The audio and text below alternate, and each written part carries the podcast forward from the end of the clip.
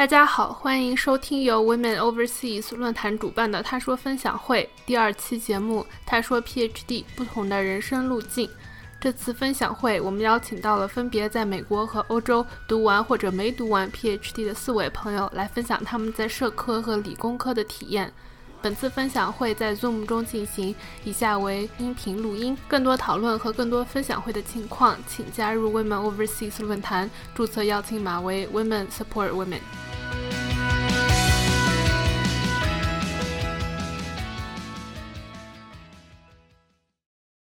欢迎大家参加我们第二次的分享会。我们邀请到了几位朋友，他们都。之前有读过 PhD，读完或者没读完，然后来给我们分享一下他们的经历以及他们曾经有过的挣扎。那我们就废话不多说，先来请几位分享人给我们介绍一下自己。那我们先请第一位 Elsie 跟大家打一下招呼吧。Hello，大家好，我是 Elsie，我是一个 PhD candidate，呃，在我的专业是偏社科，是做 policy 方向的。然后，但是呢，我啊 defend proposal 之后就。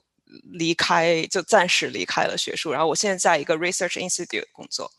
嗯，那第二位月，Hello，大家好，我叫啊边月，很高兴可以参加今天的啊分享。啊，我是教育学的 PhD，啊，一九年的时候犯了我的 dissertation，我现在在美国的这个华盛顿大学的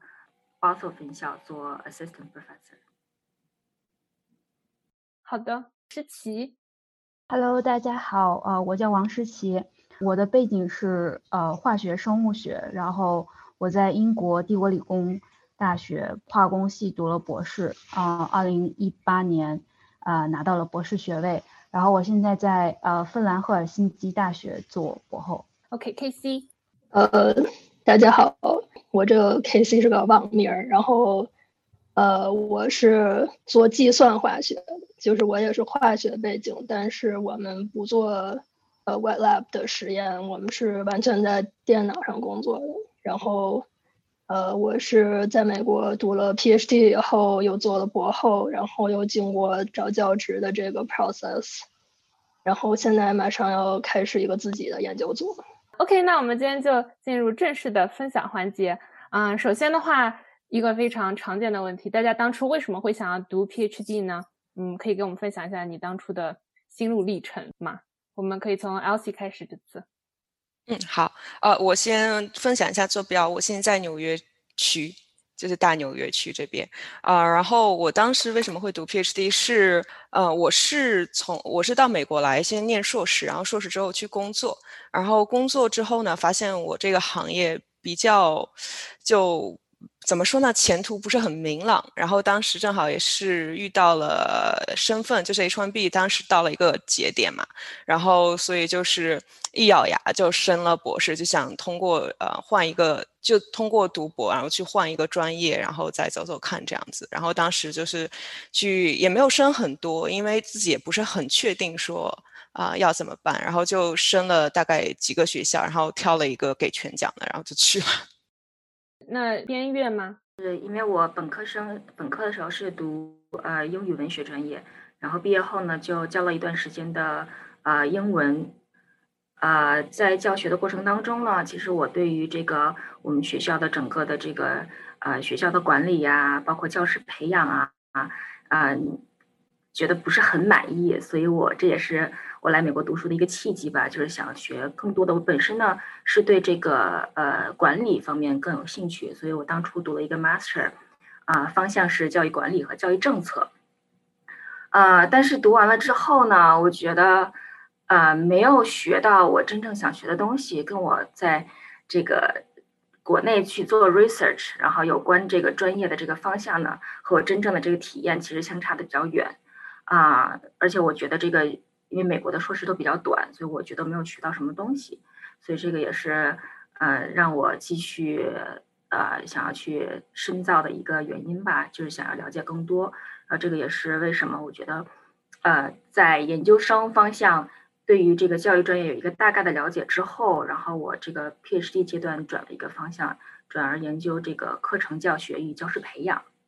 所以这个可能是跟我当初设想的，当初在国内想象的，我想学的这个方向可能更契合一点。啊，所以其实源于对于第一，我对于这个整个行业的不了解，以及对于整个这个 master 阶段的学习不是很满意，所以啊，想要继续去 PhD 的学习。那我们请诗琪。呃，我觉得我读 PhD 就是大概是就是类似于一个惯性吧，因为呃，我当时本科是是在这个所谓理学院。然后啊，学校就就就特别鼓励大家继续继续读啊，继续读读研、读博什么的。然后嗯，特别是周围同学啊什么也都，嗯，要么就积极的申请国外研究生院，要么就在本校保研这种。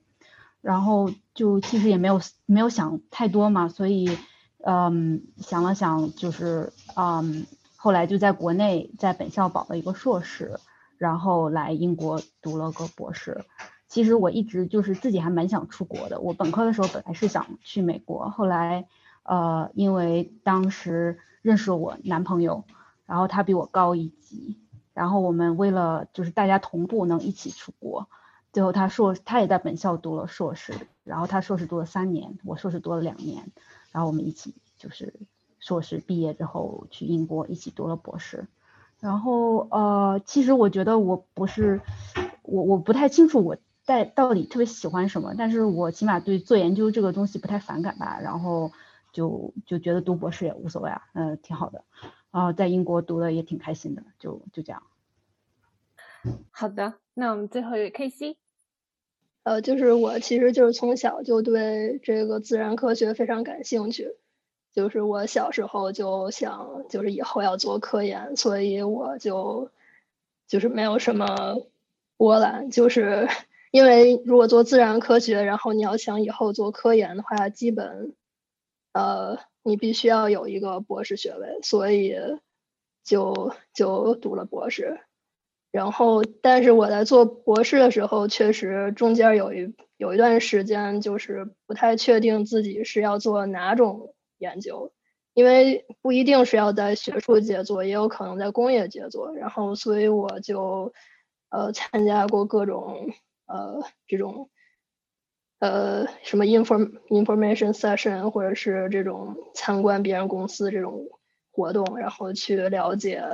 在工业界做科研是什么什么感觉。然后最后我还是决定呃留在学术界做科研，所以我就继续又做了。那我们今天，嗯，这几位朋友里面有一位同学是 PhD 暂时还没有读完，那我们就先来灵魂拷问一下这位同学，当时是嗯如何做的这个决定，然后有没有遭遇到嗯导师啊，或者是身边或者是自己的一些内心的挣扎，可以给我们分享一下当时的情况以及为什么会做出这样的决定吗？嗯，LC。嗯，对我就是那个啊，还没有读完那个，是这样子的，就是，呃，我的我是读社会科学的嘛，然后就是，呃，我们。其实进了 PhD 这个项目之后，整个环境就会把你 push 到一个要走学术这条路那种感觉。就是大家虽然一直都说说啊，你也可以走其他路哦，我们也会提供给你支持。如果你想去，比如说去公司工作或者去其他的地方，但实际上进去了之后，发现，呃，大家就是不由自主的把你往学术那条道路上去 push，然后。呃，但是我本人很清楚的知道，就是我的性格确实不是特别适合留在学术界，就是写 paper 啊、发 paper、升 funding 这个事情对我确实压力是很大的，就是可能我不是那么容易承受这个，所以我就呃，当我就是 defend 完我的 proposal 之后，那个其实就是一个。等于说有一个出口可以出来，然后我就先决定要出来一下，因为如果我不走学术界，那我可能说花好好多年的时间写我的 dissertation，然后毕业之后再去找工作，可能就是比较麻烦一点嘛。所以说，呃，我就现在就已经在一个在 research institute 工作，然后确实是很挣扎，一个是可能。一件事情还没有完成，那样有一个就是还还又有一点想把它完成，然后那样一个很很纠结的心理。另外就是说，呃，导师那边确实 也很难交代，因为我的导师是一个也比较 push 的一个人，啊，然后我到现在都没有敢告诉他，其实我已经出去工作了。就是我跟我的导师的关系也不是特别的好，因为呃，就是可能也是跟他性格不合，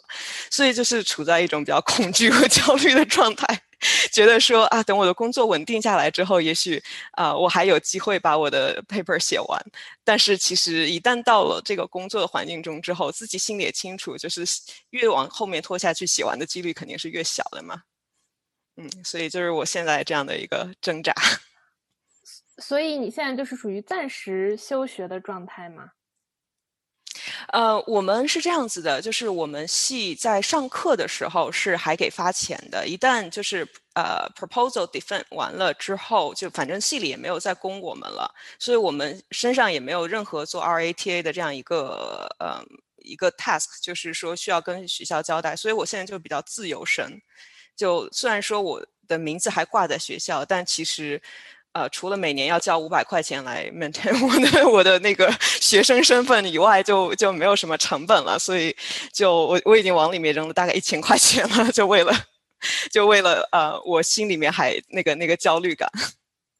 好的，祝你早日把这个事情给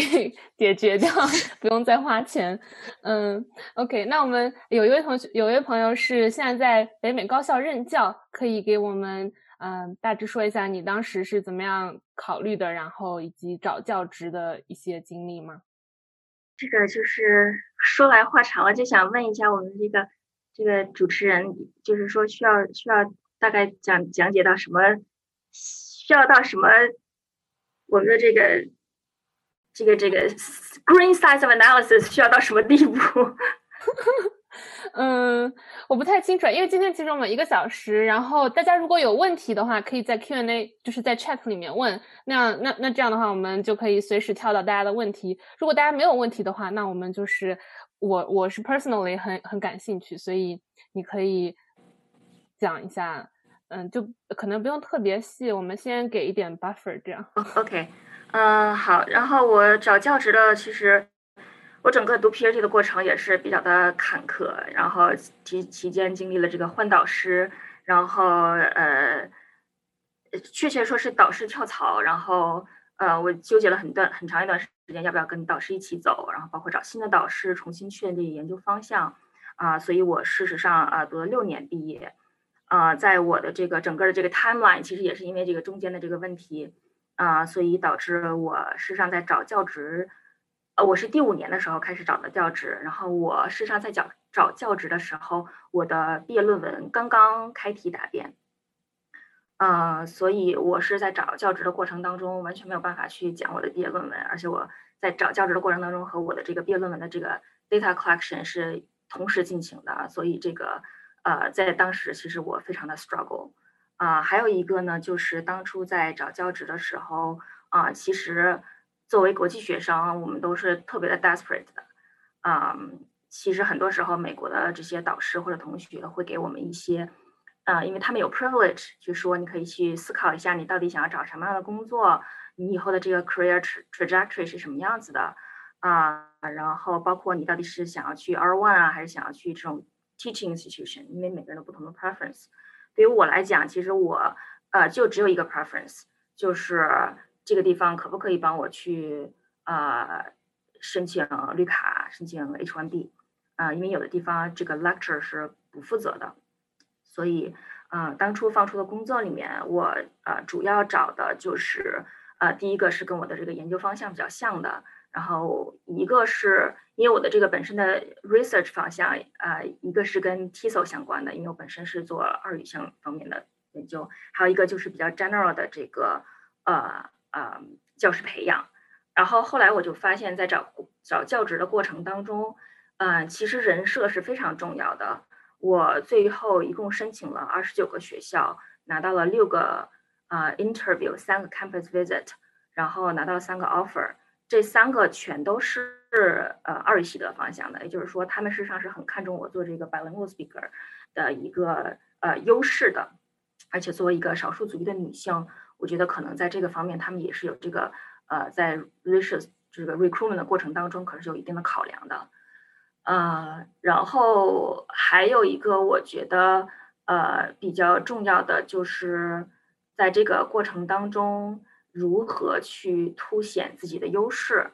嗯，比如说在这个过程当中，我们很多时候作为这个 non-native speaker，然后作为一个 again，you know，people of color，很多时候就是可能会有一些不自信，包括我们也不是 citizen，但是很多时候大家在这个呃申请的过程当中，可以考虑一下我们如何把这些可能看上去并不是优势的地方，怎么样去把它打造成一个我们可以 contribute 的这个地方。嗯，因为很多时候就是他在这个选择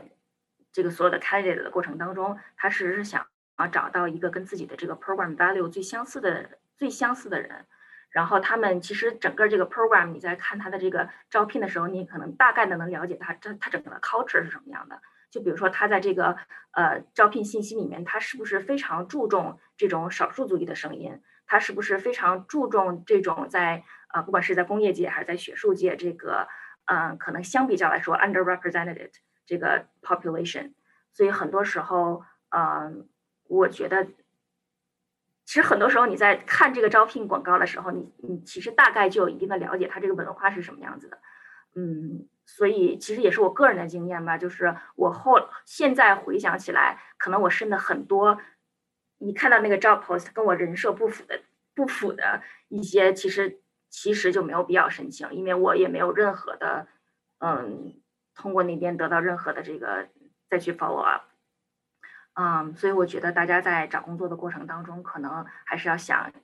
整整个整体去思考一下，就是说你整个你想要凸显的，你你想要打造一个什么样的人设，然后找到一个跟自己，就我觉得跟择偶是择偶是很相像的，就是你要选一个很 match 的，其实很多时候你被。你被否定了，并不是因为不够优秀，可能只是因为你们两个不是不是很合适。嗯，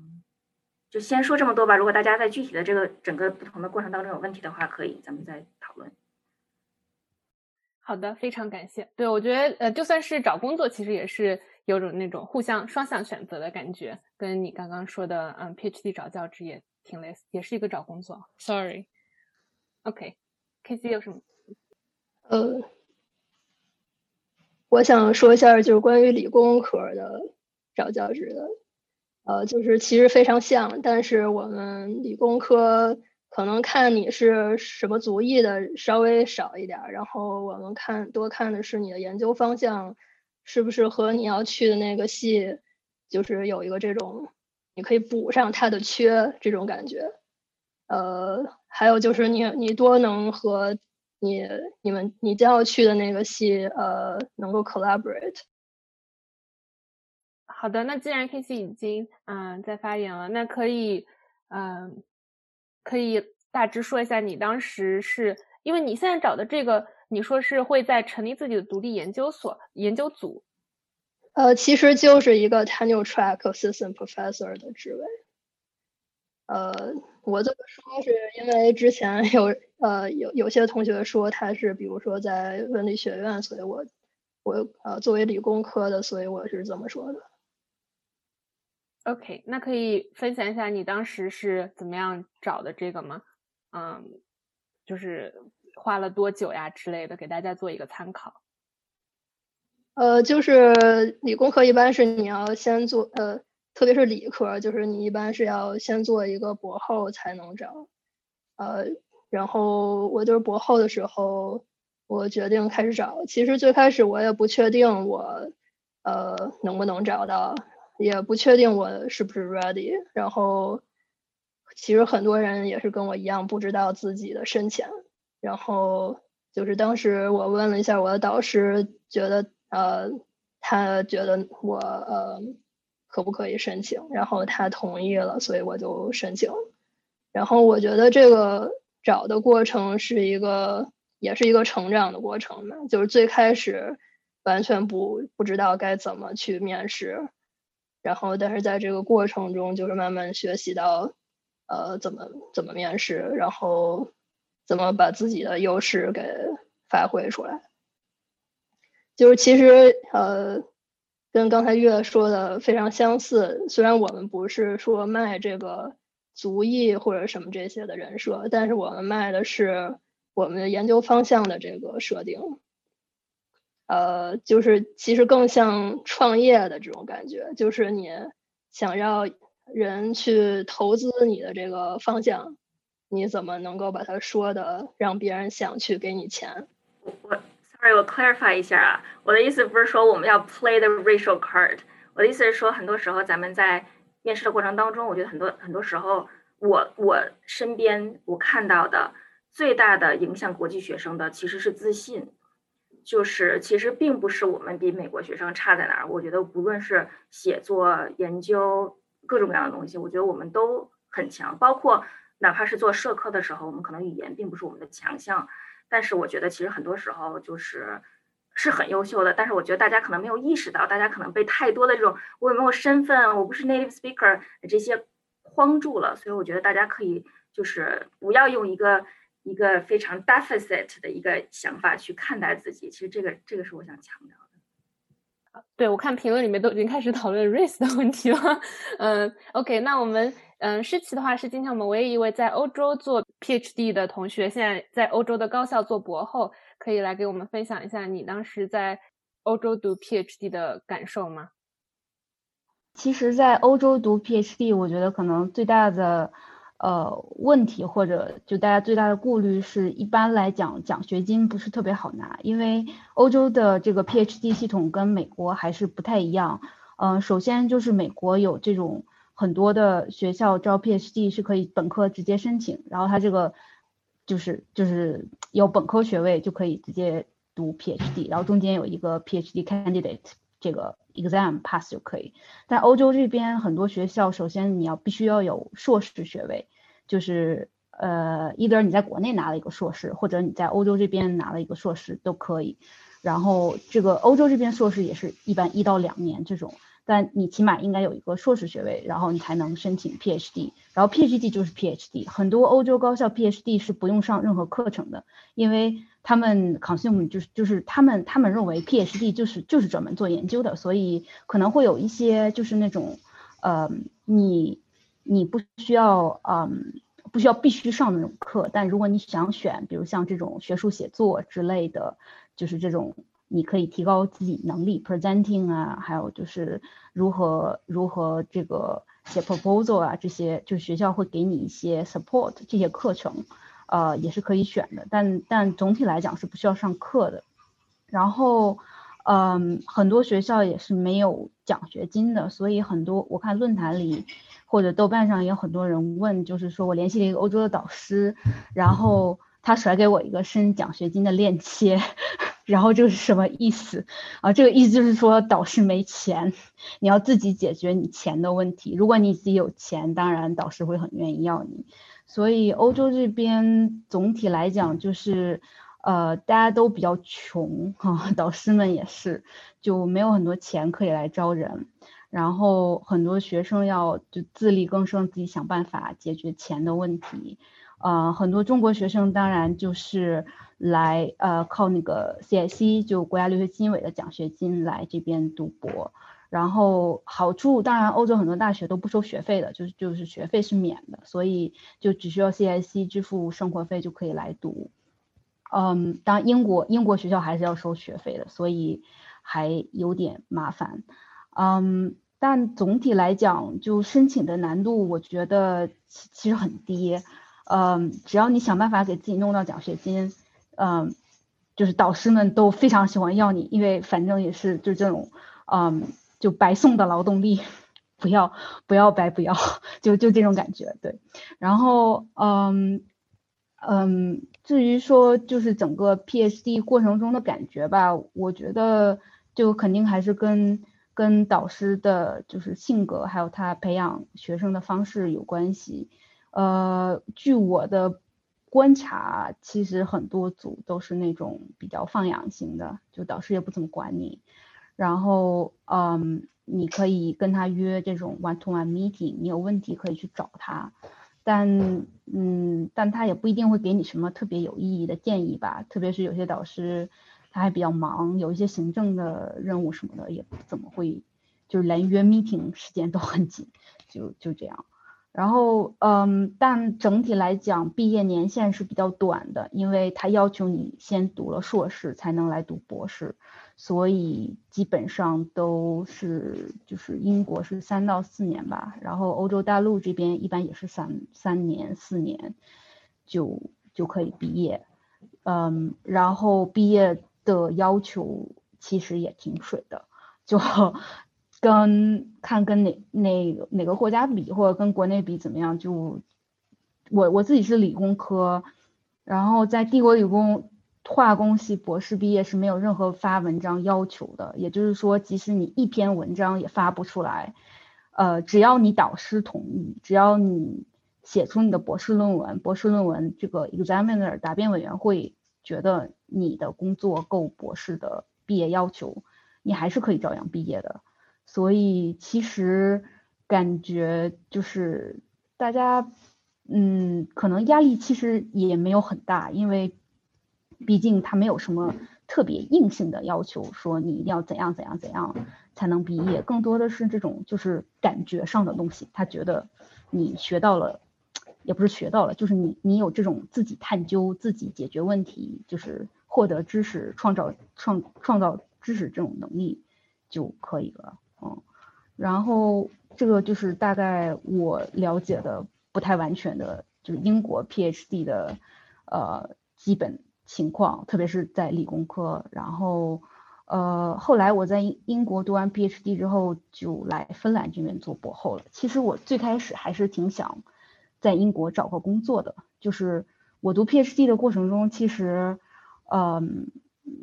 其实最开始想的是就之后。不要继续留在 academia 了，就出去呃干点什么不好 是吧？然后，然后我在毕业式的时候就参加了一些什么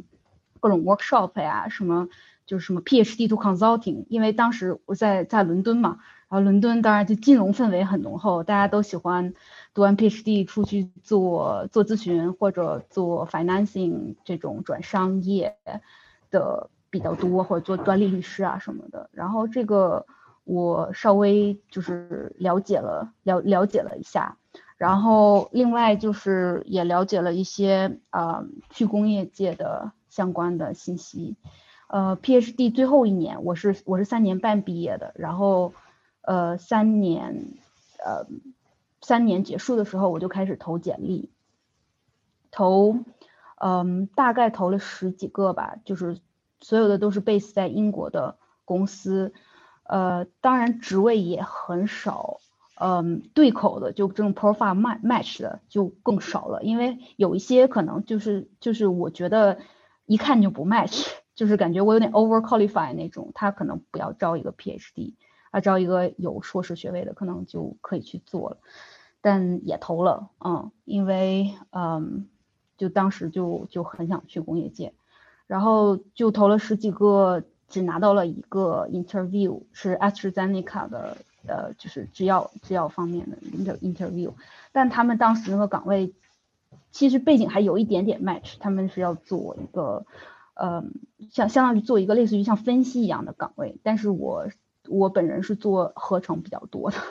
然后后来跟他们谈了很久，也也最后 interview 之后就 fail 掉了，嗯，就相当于我。对，就没有找到嗯。OK，呃，对，因为我这边看到有人想要问世奇的话，所以你现在是嗯，在做博后的话，算一个 lab leader 吗？因为我不太懂这个。呃，不算，因为我现在是在一个大的 PI 的组里面，然后我还不算自己能能有，就是将来没有自己的 lab，然后嗯，就还不算 leader 这种，但是。我自己有身 funding，就是我自己有我自己名下的 funding，但这个 funding 就是说只是支持我自己的工资和我自己做实验的，但我不能招学生这样的。那还有一个 follow up 是在欧洲找博后的话，对 paper 的要求是怎么样的？会要求你有很多 paper 吗？找博后的话，首先其实我觉得找任何工作，就像之前呃几位说的一样，就是首先要 profile match，比如。他这个博后岗位是要招一个什么什么什么背景的人，然后你恰好博士就是做这个背景的，那你中的概率，即使你的 paper 就弱一些啊，或者怎么，但是你中的概率就是会高一些，因为这个你比别人更 match，然后他的这些技能啊什么的，你会很有优势。然后呃，至于说就比如同等同等背景的，然后当然 paper 好一些，就是就会更有优势一些，就就这样，嗯。然后至于说找教职的话，我还没有开始找教职，但是我也有就是研究过在欧洲找教职的，就是基本的难度啊，还有就是，呃，就就基本的一些要求，呃，这么讲吧，在我觉得在欧洲找教职是比在北美找教职要难的，呃，原因是原因是欧洲的职位太少了，就是就是这样很简单原因啊，就是职位太少了，然后。呃，像英国还好一些，因为毕竟大学多。像像芬兰这种学 这种大学，可能呃这么说吧，可能也就二十所，有这个专业的大学可能只有三所。然后就想，基本上可能三年五年都不一定有一个岗位的，就就这种。所以，呃，其实其实还是挺难的，嗯。然后还有一个问题，我发现有人问我说，我的 position 是没有工资的吗？哦，是这样。我我来这边芬兰第一年的这个 position 是有工资的，因为当时，呃，是我我现在实验室的这个 leader 他升到了一个项目，但只是一个一年的小项目，然后，呃，这个项目一年之后就结束了，嗯，没有工资了。然后第二年开始，就我第一年就升了四个 funding，升了四个 funding，然后拿到了一个 grant，也是一年的这种短的 grant，帮我度过了第二年，然后。现在是第二年，嗯，到第三年吧，然后又拿到了一个方顶，是三年的，所以可以继续帮我再续三年，嗯，是这样。好的，非常感谢分享欧洲的资讯。那我们我看了一下，我们这边有非常多的呃问题，然后有些它比较 specific，就问某一位 guest，因为我们 guest 的背景实在太 diverse，所以我们现在就稍微把节奏加快一点点，因为我们还有二十多分钟就要结束了。首先，请问一下。Elsie 可以分享一下您现在在 Research Institute 大概工作内容，因为啊，大家对 FaceTime 背景的 Research Center 会比较感兴趣，可以简单分享一下吗？嗯，好的，呃，我是。一个 benefit 去读 PhD 之后，发现说哦，原来 research 其实是很有意思的。即使我自己本人可能不是很想找教职，但是我还是很想继续做 research 方面的工作。所以说我找工作的时候，然后尤其是我还是带着一个 PhD candidate 的 title，所以找 research institute 也是相对比较顺理成章的。所以我就是有去多找一些这方面的工作。然后我现在做的是 survey research，就是。呃，就就是发 survey，然后然后收数据啊，然后做数据的清洁工啊，然后然后再做一些 analysis 这样的。嗯，research institute 跟我觉得就是说你自己在学术界里面做教职很不一样的，就是其实我们更多的是。啊，别人让我们做什么，我们就做什么。比如说公司的方向是什么，或者是有一些人带着一些项目过来，那么我们就按照啊一些要求，他们想知道哪一方面的信息，我们就去发 survey，然后我们呃回来就是做分析的方向也比较是说啊别人需要什么信息，我们就提供哪一方面的信息。当然说，如果我们在做啊研究的时候，让突然发现说，哎，有一些东西很有意思，可能不是。啊，对方要求我们要提供的，但是说真的还蛮有意思的，可能我们也会多做一点。所以说，我们也有同事，就即使我们现在没有在学术界了，但是我们也还是有一些机会，说去一些学术会议什么的，然后来啊 present 一些我们的发现。嗯，所以大概日常就是说。呃，因为是我这个 position 本身嘛，就是其实就是发 survey，然后做 pretest，然后收回来，然后开始清数据、做分析，然后写 report。其实跟读 PhD 当学生的时候，其实还是有一点像的。但是啊，work-life balance 肯定是更好了。好的，那听着很棒。那我们请问月，嗯，在申请 education 的 PhD 的 proposal 有什么建议吗？啊，后面半句是 comparative 会比 psychology 方向更好做研究吗？我不知道这个问题好不好回答。因为我看到还有其他的同学也是在问任务，就是 synthesize 这样的一个问题。我看到大家其实主要的就是对申请，呃，三个问题吧，一个是 PS，一个是 recommendation letter，还有一个就是研究方向的选择。我分别回答一下。就是第一个，先说研究方向的选择吧。我个人就是大家可能需要更多的去了解一下，超越于字面意义的了解，就是说这个研究方向到底在它的这个核心的讨论话题是什么。比如说找一些这个研究方向的现在的期刊去看一看，现在发表的论文是什么样子的。然后其实就是很简单的找一个期刊，就看一下 latest issue，看一下大家在讨论什么。呃，包括比如说有有咱们有一个同学问的，就是说，举个例子，比如说比较教育和 psychology。嗯，我个人来讲，就是其实，嗯，比如说比较教育吧，它我个人觉得它不并不是一个研究方向，它是一个呃研究角度。你事实上在你任何的教育话题都可以用一个比较视野的角度去做比较，不管你是比较不同的研究方法、不同的这个这个这个呃研究人群、不同的这个 context 都可以。所以我个人觉得，其实这个从一个读 PhD 的角度来说，呃，可能由于它是它并不算一个非常明确的方向，所以在美国。的这个 position 其实就比较少，然后教授他专门是，比如说我去做比较教育的，其实也不是很多，所以在这种我个人觉得可能就需要再考再去考虑一下，呃，这个可能就是就是就是我们所谓的就是你可能要对这个话题可能有一个更深的了解，包括你可以去看一下你想要去申请大学的教授他最近的研究的这个呃 publication 是什么，然后他所要主要的这个核心观点是什么，所以可能就是需要。多做一些 research，尤其是社科方面的，可能，呃，可能要花多多一点时间去读书读一些东西。啊，第二个就是有关推荐信。呃，我个人认为这个也是我们在，因为我们今年也是在在在，我也是我第一年吧参与这个 review 学生的 application。呃，我们可能觉得更重要的并不是你。的这个申请人的方向和你所申请的方向这两个多 match，最重要的是第一，你的申请人是不是对你真正的了解？因为很多时候我们找一些很厉害的人去帮你写推荐信，但这你跟这些人并没有非常呃 close 的接触，所以在这种情况下，他可能非常写一个非常 general 的一个推荐信，我们并不能从这个推荐信里边，就像我刚才说的，看到你是什么样的人，就你的人设在这个推荐信里立不起来。然后，我个人还是觉得你还是应该找一些对你更了解的，哪怕他这个他的背景和你所申请的背景不是很一致，但是可以在你的推荐信当中以一些非常具体的例子去向我们展示这个人有没有一个比较好的一个，不管是从知识方面还是从这个呃习惯啊，或者说就是从 potential 的角度，并不。并不一定是跟我们的研究方向有关，但是更多的是这个人是不是有一个做 research 的能力，嗯，这个人是不是我们很多时候看是这个人可不可以在这个 program survive？如果我们看不到，就是很多时候我们希望你可以被招进来，你可以顺利的毕业，顺利的找到工作。如果这个 candidate 很多时候我们去拒掉他，并不是因为他不够优秀，可能我们觉得这不是一个很合适的一个对于你来说的一个职业发展的方向。呃，所以我个人觉得，就是第一，就是要对你非常了解，然后给出非常具体的例子；第二，就是他可以去展示你不管是 master 还是 PhD 你的潜能。呃，然后我觉得 PS 里面其实也是像我刚才说的，就是在 personal statement 里面，我们觉得 motivation 是很重要的，因为我觉得刚才咱们所有的 presenter，我觉得有一个核心的 argument 就是，呃，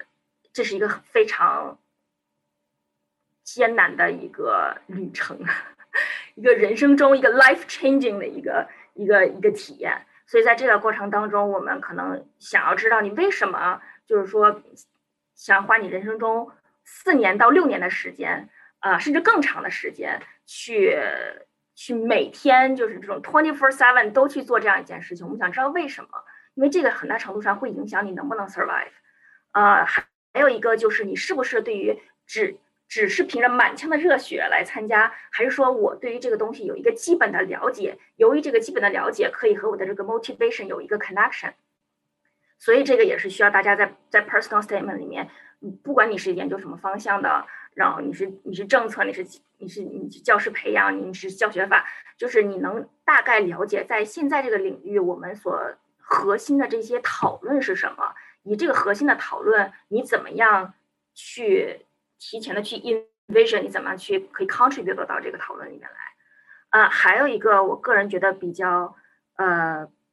有帮助的就是，可能你在过程当中你需要解释一下为什么是我们这个 program，因为在美国有这么多的 program，那你我们这个 program 和其他的 program 比起来有什么样不同的地方？比如说，呃，你是觉得我们呃某一个教授对你的这个方向可能特别有帮助，这个也是一个比较常见的。但是从另外一个角度，你可以谈一谈，比如说。在这个学校里面，他们有一些什么样的核心的这个 program value，然后或者是 program 的这个呃 learning goals，那这个东西跟你的这个 personal goals 是怎么样可以结合的？然后包括这些项目里面，比如说有没有一些特殊的一些呃，比如说像我在读 PhD 的，我们有一个非常特别的这个呃，就是我们每每年都会呃全程的去支持一部分的 PRD 去 study abroad。啊，两周到三周的时间，然后这个其实就是一个和其他项目不太一样的地方，然后可能你就会说，你说可能这个特这个经验可能体现出来你们对于教育的一些理解跟我的理解非常相似，所以我觉得这个 program 跟我 match，就是体现出来一些对我们这个项目的了解，呃，所以可能也让我们能看出来啊，这个学生可能是真正的花了一些时间去去了解我们，所以我们可能就觉得，就还是像我刚才说的，就是就是。像搞对象一样，就是你两个人要互相的 match，你要体现出来你你了解这个人，你才想要跟这个人在一起。嗯，这个可能是我对于大家这三个问题的一些回复吧。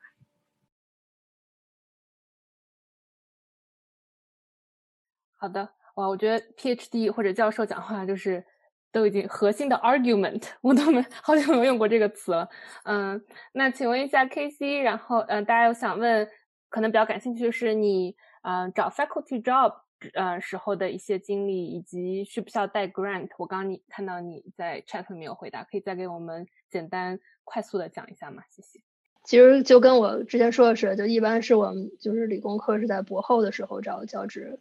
然后一般这个 position 都是在从一般从八月就开始放出来，然后它的 deadline 一般是呃呃从九月到什么。十二月甚至一月都有可能有，然后你就在这个期间，嗯，就是不断的发送这个呃申请，然后他呃他们在呃有时候会在 deadline 之前他就开始看这个申请人的材料，有些是呃之后才开始看，然后不同学校不一样，总之他看完以后他会先。呃，比如说先筛掉一些人，然后留下一些人，然后他觉得比较感兴趣的，呃，他会比如说先找你做一个那种呃 phone interview，或者是 video interview，然后这个过程再筛掉一些他觉得呃，嗯，他觉得不想要的人，然后，然后再请，呃，我想一般是三到六个。人去 on site，呃，on site 就一般就是一一天半，有时候两天的这种呃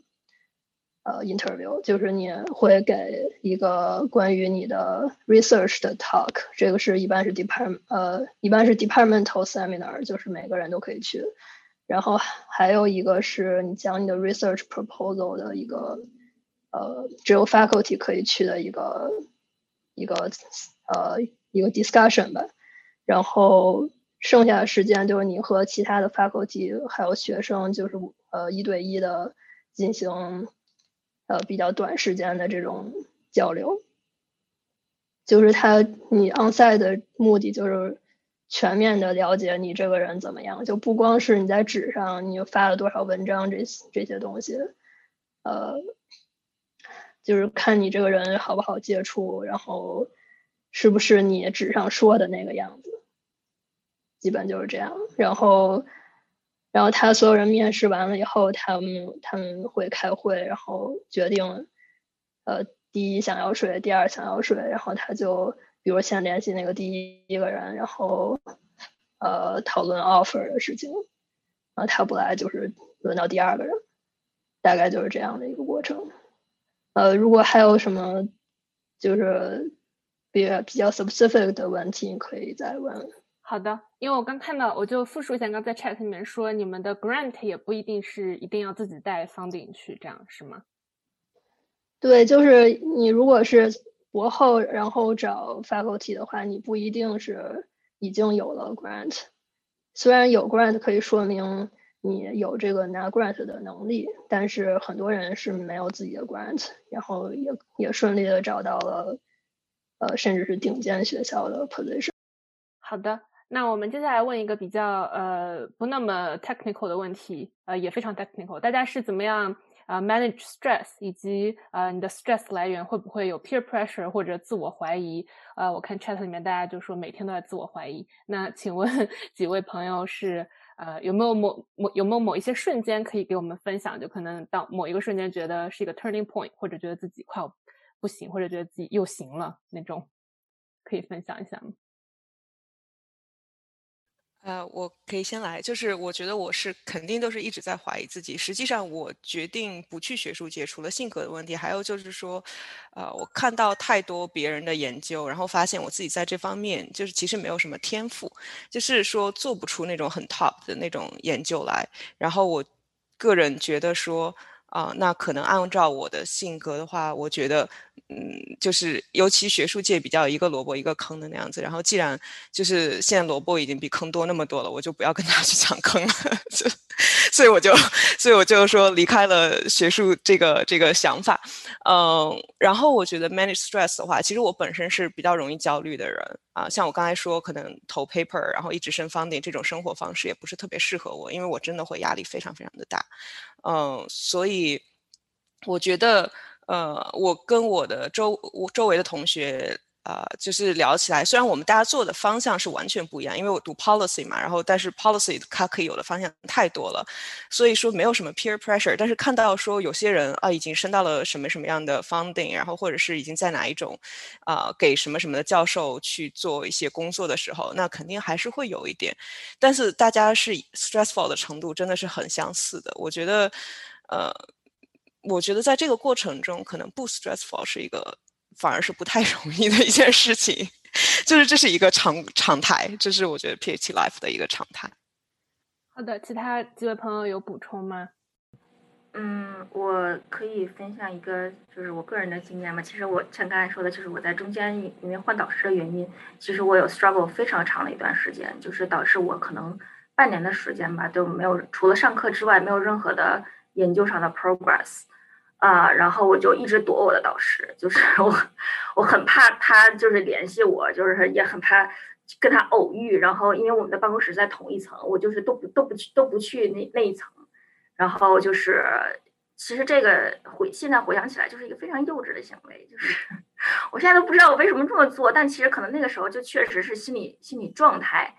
呃，已经不太正常了，就是就是有点有点 depressed。然后后来我是呃跟，唉，提到这个时候都想哭。然后后来是，呃，有一个 moment，就是我另外一个老师就是跟我我们在讨论 assistantship 的问题。然后呃，因为我们学校的这个 assistantship 全都是靠教本科生课然后来拿到的，就是跟他讨论教学方面的问题。然后他就在谈。然后就在谈，就是说我现在的这个整个 progress 怎么样，然后我就开始 哭，我就说怎么怎么样，然后他说，他说以我对你导师的了解，他说你你现在做的其实可能他是最不愿意看到的，就是说他不会因为你不 make progress，他去他去 upset，他可能会觉得你觉得你没有办法跟他正常的交流，他觉得你没有办法信任他，你的导师可能会更 hurt。然后他说，呃，我还是建议你去跟你导师聊一聊，然后呢。我还是没有这个勇气，但是我就给他写了一封信，想想想我都在干嘛，然后写了一个我记得特别清楚，single spaced 三页的信，就是一在聊我最近怎么样，然后我为什么没有办法 make progress，我怎么怎么怎么 struggle 什么的，然后我就给他发过去了。然后后来我导师跟我去啊聊的时候，其实他就说了同样的话，他要说，呃，月真正让我伤心的不是你没有办法 make progress，或者说你你就是说你自己定义的不成功，就是。我觉得最大的问题是你没有办法去信任我啊，可以去支持你，可以去啊，真正的去去理解你的这种 struggle。他说，然后后来他就是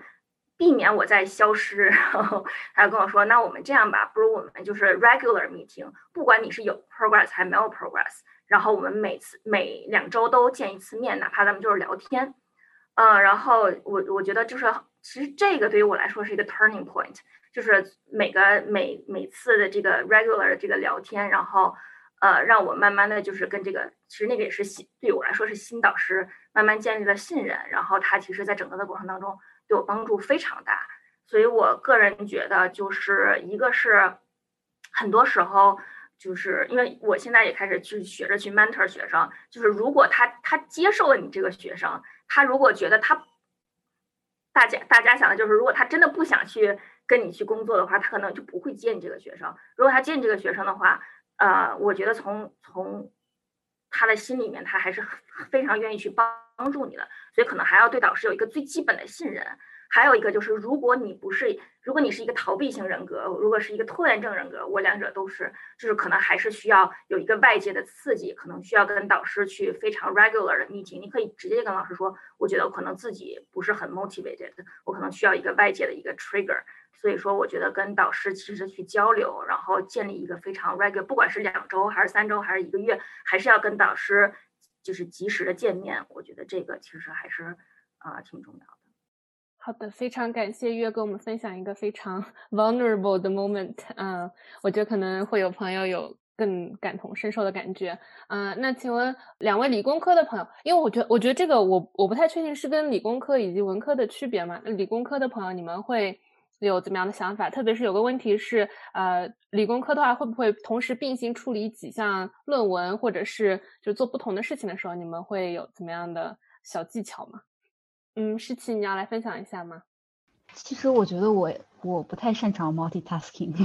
说就是我自己有很多 task，就是要同时处理几个几几个东西的时候，我自己就会比较焦虑啊，就是 就是压力就会。就会大一些，然后嗯，就所所以，我我自己的 preference 应该就是说，我首先把一个东西，然后我把它，可能这个这个很容易做，就比较容易做的那个，我把它做完了，然后这样的话，它就 off list 了，然后我心里就爽了一些，就开心了一些，然后我再再做下一个，就我比较喜欢那种一个一个一个这样这样做的，然后嗯。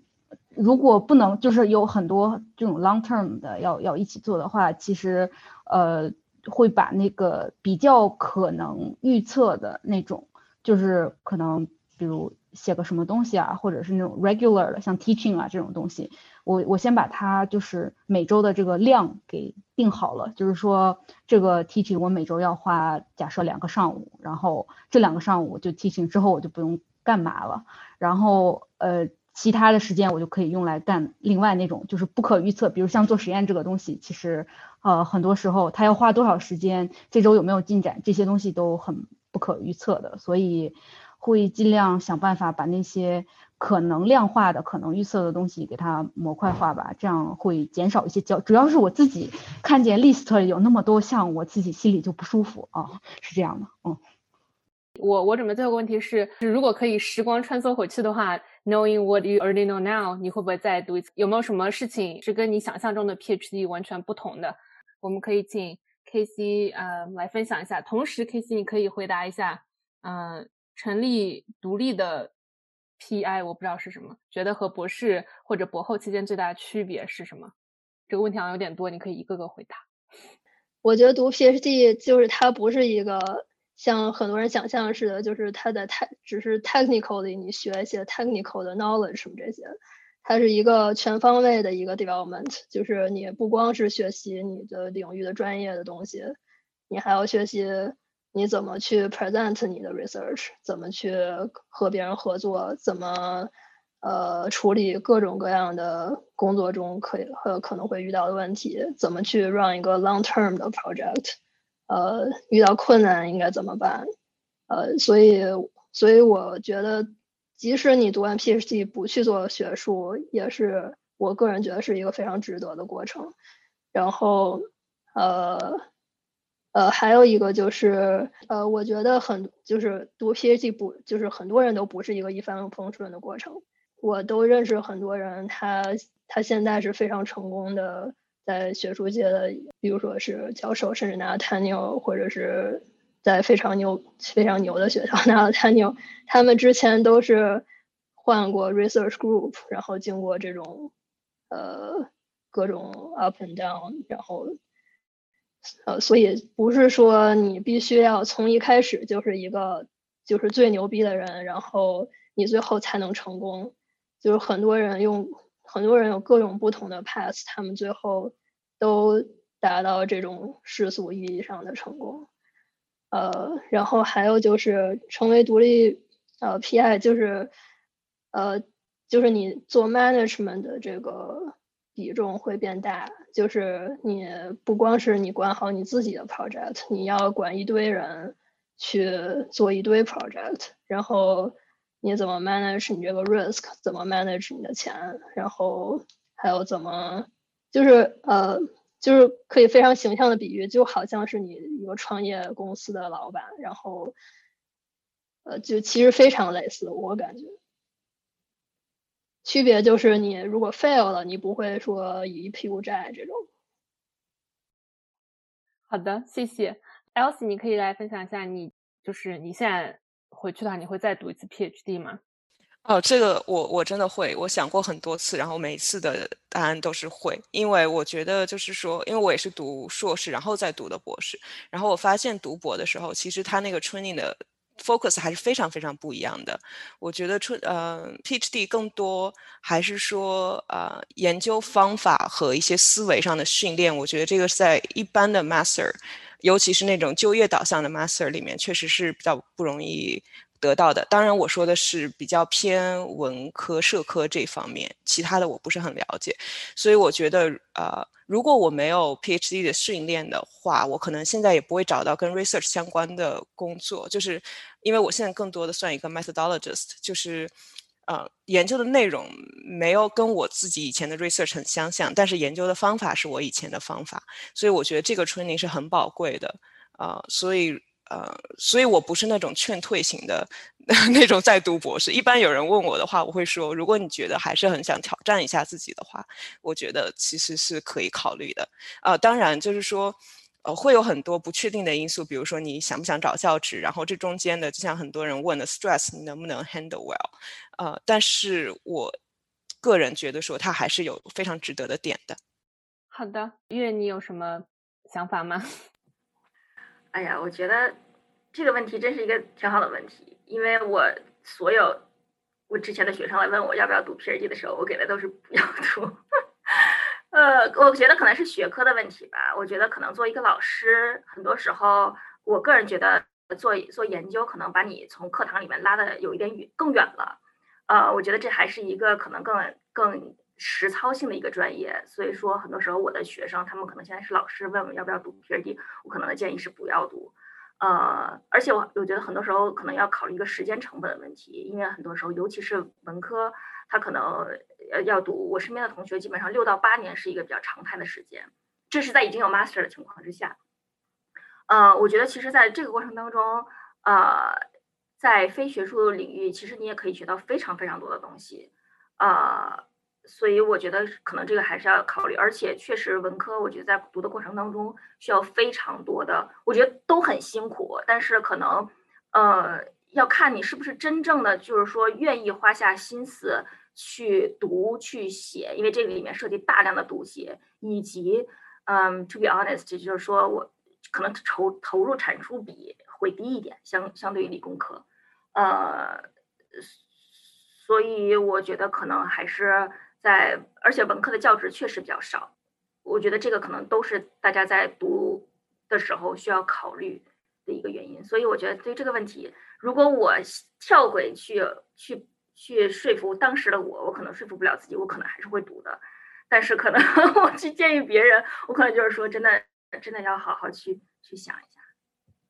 嗯，然后诗琪，你觉得如果让你再来，你还会选读 PhD 吗？嗯，我觉得是会的。我其实觉得自己的 PhD 读的还是比较顺的，呃，因为看了很多比较 miserable 的案例，然后而且我我现在。有时候觉得我 PhD 的几年是我人生比较高光的几年，真的就嗯，一方面是可能就是是我第一次出国，然后我在生活上以及在工作上都比以前更独立了，是一种就是特别全新的体验，然后感觉特别好，嗯，然后另一方面也是就是可能在欧洲读 PhD，有人问到是 work-life balance，就是 work-life balance 非常好，呃。我在国内读硕士的时候，真的就是，呃，就就每天泡在实验室十几个，就十十十个小时那种，就是，